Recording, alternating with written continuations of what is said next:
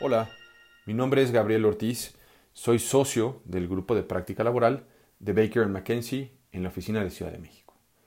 En esta ocasión quisiera comentar someramente dos temas importantes y de actualidad con ustedes. El primero de ellos es el aumento en las auditorías que ha anunciado recientemente el gobierno federal hacia los centros de trabajo. Hay que considerar que las auditorías pueden ser llevadas a cabo tanto por la Secretaría del Trabajo y Previsión Social como autoridad en materia laboral, pero también por el Instituto Mexicano del Seguro Social y o por el Servicio de Administración Tributaria. Estas tres autoridades han trabajado recientemente de forma muy coordinada y puede ser una convocada por la otra para efectos de revisar un centro de trabajo.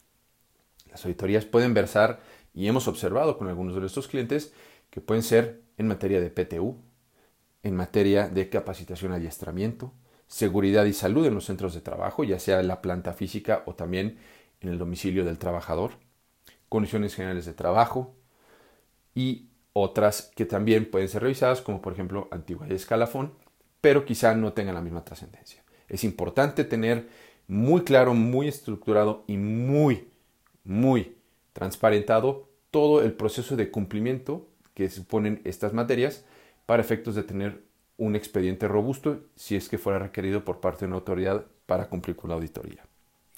Otro tema importante que también vale la pena comentar en esta ocasión es el tema del nearshoring, esta tendencia global que hemos visto que ha impactado directamente a México como un atractivo destino para la inversión extranjera, aprovechando las bondades de los tratados de libre comercio con los que cuenta nuestro país y también la cercanía con los Estados Unidos y Canadá como socios principales comerciales para México.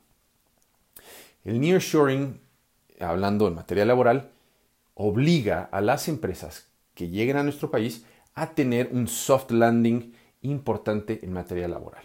Esto significa que debemos tener un cumplimiento robusto en materia de obligaciones patronales por si es que eventualmente fuera sujeto a una autoridad por parte de una revisión o que eh, las empresas eventualmente también lo requieran por parte de otra autoridad.